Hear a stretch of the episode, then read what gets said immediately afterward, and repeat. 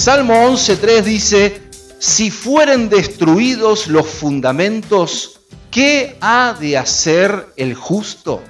Y los cimientos de cualquier cosa que nosotros querramos construir nos van a llevar una gran inversión.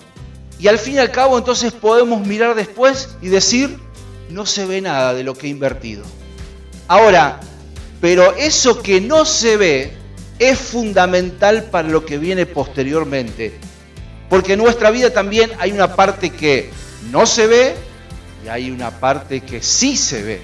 Y la parte que no se ve justamente es lo que sustenta la parte que vemos, que observamos. Nuestras acciones, nuestros actos de todos los días están sustentando lo que está dentro de nosotros. Entonces nuestra vida interior tiene que ser prioridad para cada uno de nosotros y no lo exterior. No digo que descuidemos lo exterior, no tenemos que descuidar el templo del Espíritu Santo, pero siempre lo más importante será darle prioridad a nuestra vida interior, que nuestra alma, que nuestras emociones, que nuestra espiritualidad, que nuestra manera de pensar sean transformadas. Y eso tiene que ser lo más importante para nosotros, porque eso que no se ve se fundamenta en lo que sí se ve. Así que si no estamos bien interiormente, no vamos a poder sustentar nuestra vida exterior. Y así que es fundamental que los cimientos que hay en nuestra vida sean cimientos sólidos, sean cimientos fuertes y sean cimientos seguros. Ahora, sin cimientos es imposible construir.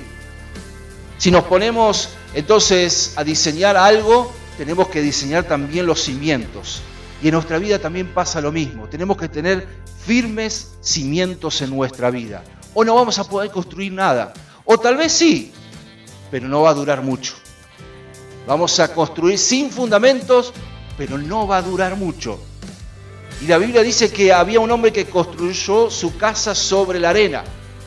Y vino el viento y dice que destruyó todo. Porque la arena es un lugar inestable y no se puede construir firmemente sobre la arena.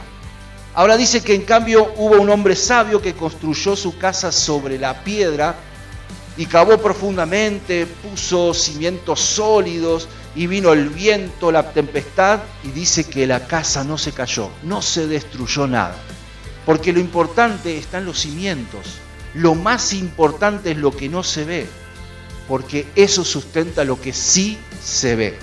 Ahora, cuanto más grande es lo que queremos construir, más fuerte y sólido tienen que ser los cimientos.